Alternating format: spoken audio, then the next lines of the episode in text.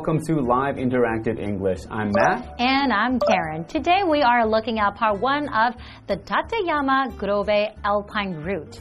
Hmm, so judging by the title and the name Tateyama Kurobe, I'm guessing this is in Japan, right? That does sound very Japanese. It- It sounds like it must be a place in Japan. I don't think I've been there before to that place. Well, I've never been there either, but I know that a lot of people in Taiwan love visiting Japan, especially now that COVID is over. A lot of people are traveling to Japan, and I'm pretty sure to different cities as well. Which cities have you been to in Japan? I've been to a few cities. I've been to uh, Tokyo, I've been to Kyoto and Osaka, uh, Nagano. Wow! You No, not Nagano, sorry. No, Nagoya, right? You were telling me Nagoya, before. that's what it is. Nagoya, yes. so you have been to many places also, right? Yes. But you have never been to Tateyama Kurobe. That's right, but I mean, it sounds like it could be an interesting place to visit. It's alpine route, so it's alpine, so something up in the mountains, but you know, it sounds very interesting. And I'm pretty sure it has beautiful, you know, landscape and scenery, right? I would hope so. If it's worth visiting, it should. Mm, okay, well, I can't wait to learn more about this Tateyama Kurobe. Let's go.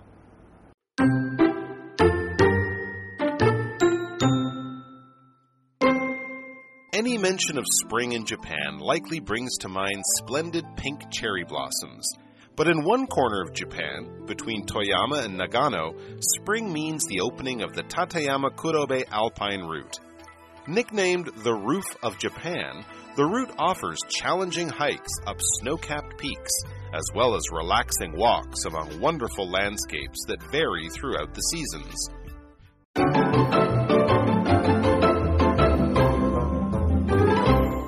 Hello, everyone. Today we're looking at part one of our article called The Tateyama Kurobe Alpine Route. hmm And I'm pretty sure it's going to be a beautiful place, don't you think? I think it sounds, it should be. I think it, is any place in Japan that's in the alpine region should be very beautiful. That's right. Okay, well, let's dive into the article.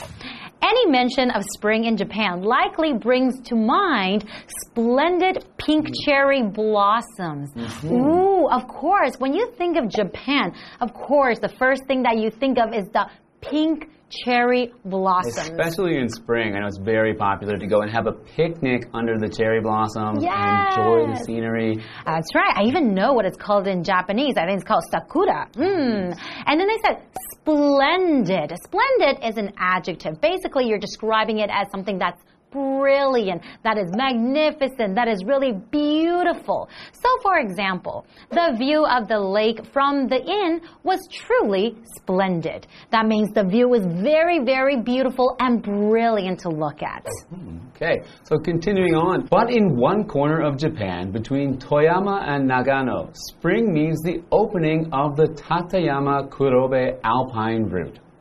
Nicknamed the Roof of Japan, the route offers challenging hikes up snow capped peaks as well as relaxing walks among wonderful landscapes that vary throughout the seasons. Wow. They mentioned snow capped peaks there. So Hmm, what does that mean? Snow-capped peaks means mountains where they have a little bit of snow on the top of them, so it looks like just like a cap or like a little hat on top of the mountain. Mm-hmm. So snow-capped meaning yeah, just covered in some snow at the peak. Wow, that must be of the mountain. that must be really really pretty, mm-hmm. right? And then also we mentioned this word nickname, right? Something is nickname mm-hmm. something, then that is a verb. We're using it as a verb here. So somebody nicknamed something. Well, that means that you're actually giving someone like a different name that belongs to this thing or this person. So for example, your name is Matt, right? So your friends like people who are really close to you, or maybe your relatives, your family might give you a nickname. They might nickname you something else, right? Do you have a nickname? Uh, well, when I was in school, my name was Matt, so some people called me uh, Fat Matt. Ah, ouch. That's not very Well, the- nice. the, nicknames can be can be nice, or they can also be not nice. That's right. And right there, Mm-hmm. Matt's using it as a noun. So also, nickname can be used as a noun. But we can also say they nicknamed him fat Matt. Uh, sorry, I really don't want to say that. And it's really not nice. Okay, and in our example sentence, it says Pete was nicknamed Mr. Smooth by his friends. Oh, you know what? Later in high school, my friends called me Mr. Smooth. Oh, as well. really? Yeah, Okay. They nicknamed me Mr. Smooth. Okay, it's much better than fat Matt. Yes. Okay, we had another vocabulary word in there, which is a noun, and it's landscape. So the landscape is all of the visible things within a, an area. So mm-hmm. when you look out at the horizon and you see the landscape, you can see the mountains, the trees, you can see the hills, the lakes. That's all part of what makes up the landscape. Mm-hmm. So for our example sentence, we have the spring landscape featured birds and flowers. Wow, so that means you can see a lot of birds and flowers during that time, right? That would be the beautiful landscape that everyone would be enjoying. Wow, you know, in Taiwan, we also have a lot of beautiful landscapes as well. There are, yes. Hmm, okay, how about let's take a short break and we'll be back to learn more about this beautiful place.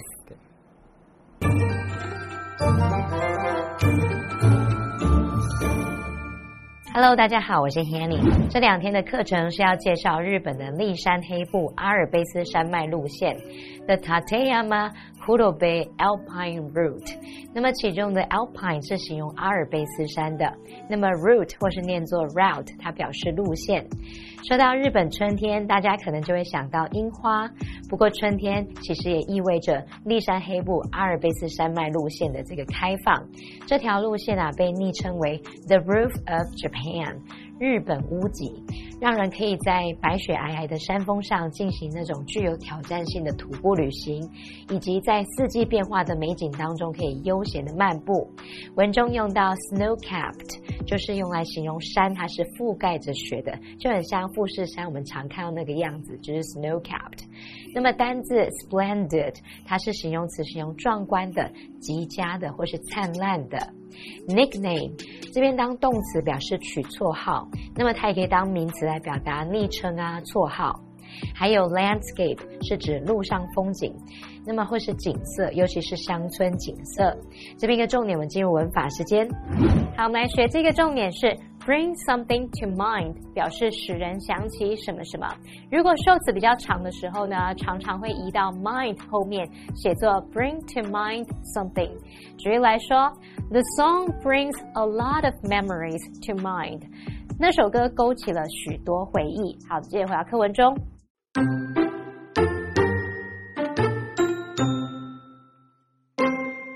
Perhaps the most famous aspect of the route is the snow walls. In early spring each year, a road is carved through the thick ice, creating pristine walls of snow that can reach as high as 20 meters.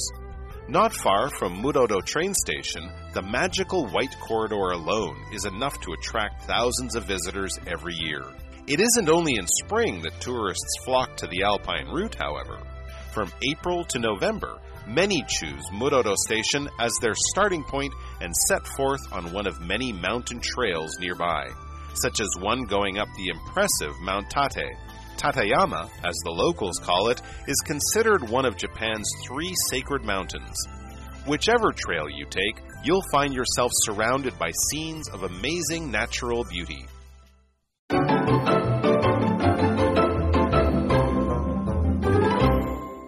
Welcome back, everyone. So we are still looking at the beautiful Tateyama Kurobe Alpine route, right? Mm-hmm. So before the break, we were talking about how beautiful it is, and it has many beautiful hiking trails, and as well as the beautiful snow-capped peaks, and that's why it's nicknamed the roof of Japan, right? Yeah, so it sounds like a beautiful place to visit. That's so let's find out more about it. Let's do that. Perhaps the most famous aspect of the route is the snow walls. Hmm. Okay, sounds interesting. So that's the most famous aspect. So, aspect means a particular part or feature of something.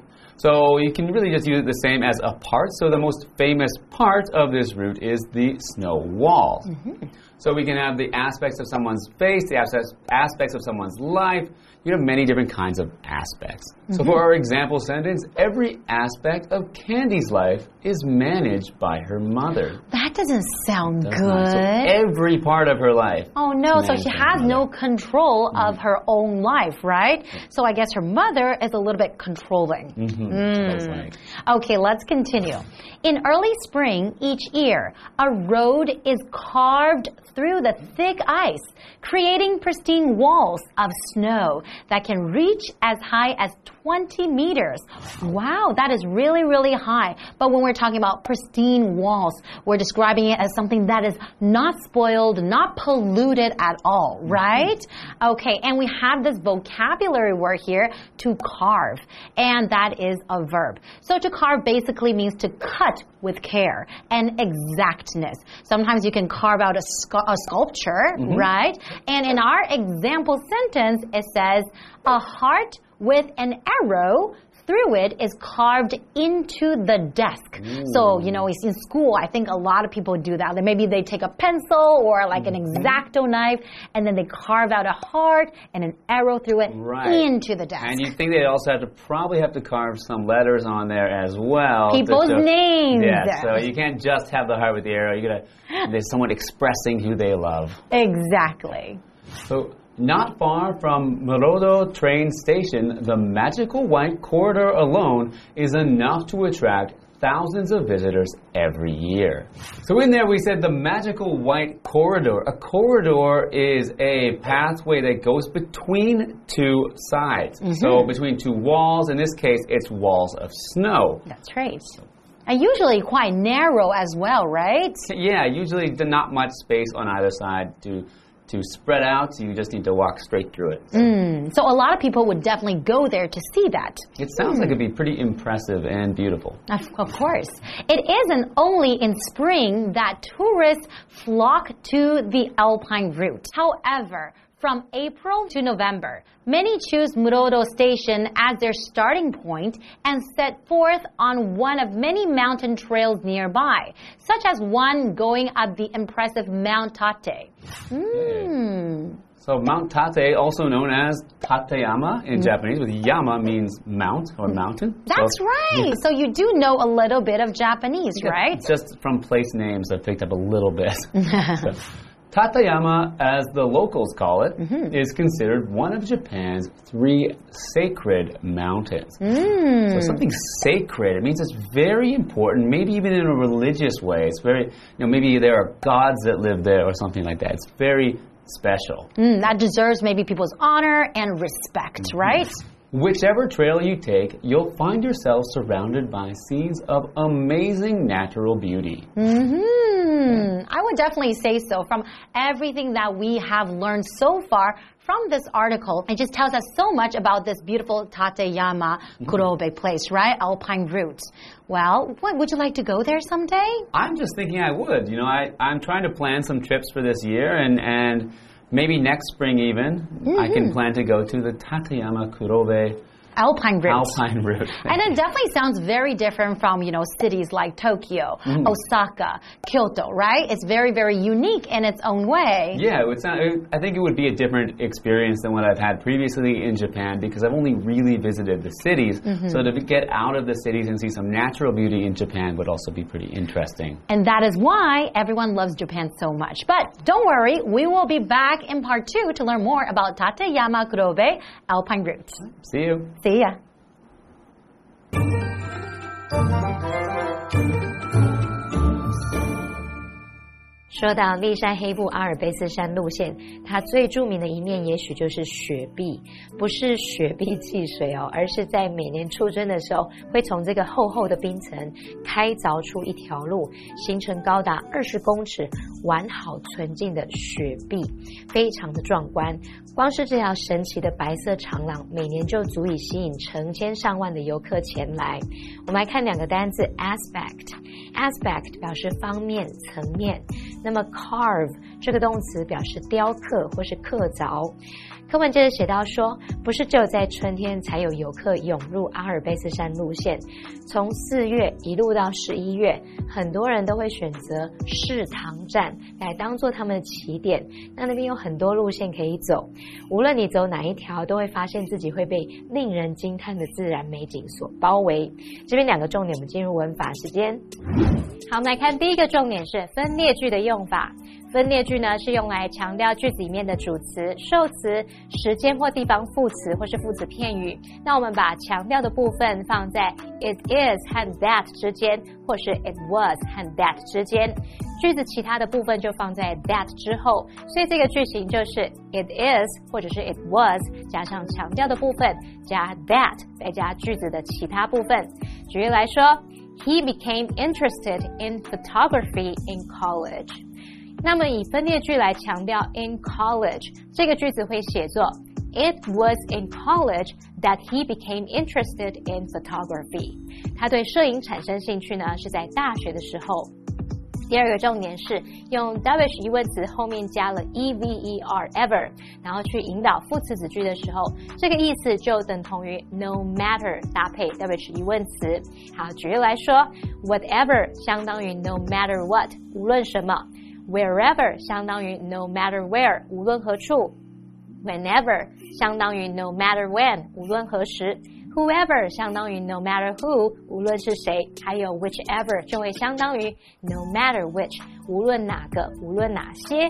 好，那我们现在用 wh 疑问词后面接 ever，或者是呢，你用 no matter 搭配 wh 疑问词所引导的副词子句，你可以把这个句子摆在主要子句的之前或者是之后。举例来说，He always carries his camera with him wherever he goes。也可以说 ，No matter where he goes, he always carries his camera with him。无论到哪里，他总是带着相机。好，以上是这讲解，别走开，马上回来哦。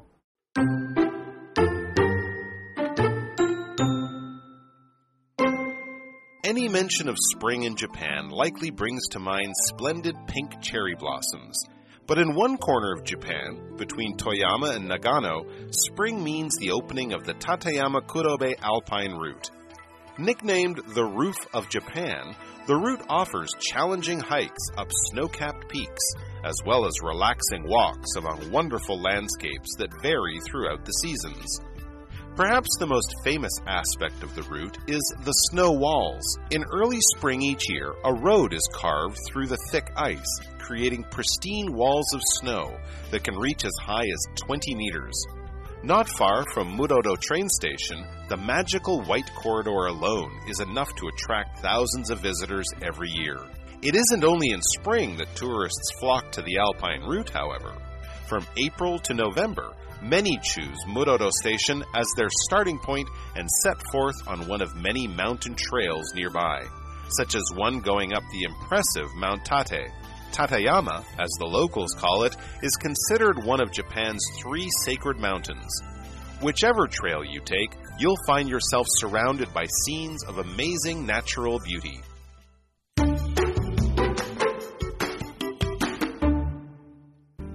Tunghai Art Street District is a shopping area near Tunghai University. The district offers a distinct cultural and artistic landscape as well as a sense of community. The streets are full of culture, and the shops are welcoming. It's recommended that visitors slow down and enjoy a leisurely walk around. Having started out as a block of art streets, this community has a 30 year history of filling the streets with an artistic and exotic atmosphere. There are nostalgic vintage items here, along with creative and modern goods brought in by the new shops. Back in 1987, the area had already developed into a market district, and the customers were mainly students from Tunghai University. When the sun went down, the lights would come on, and the area would become crowded with people and vehicles. Shops and stalls were very busy, and the prosperous district was honorably titled an Arts Utopia in a travel magazine article. At the end of 1999, the Taichung County government completely redesigned the district. They made the former Goji Street second lane a one way route and set up a pedestrian area. it was renamed Ishu Street, Art Street, for a time before becoming Tunghai Art Street District. The district is a community based on art, culture, handicrafts, and exotic goods.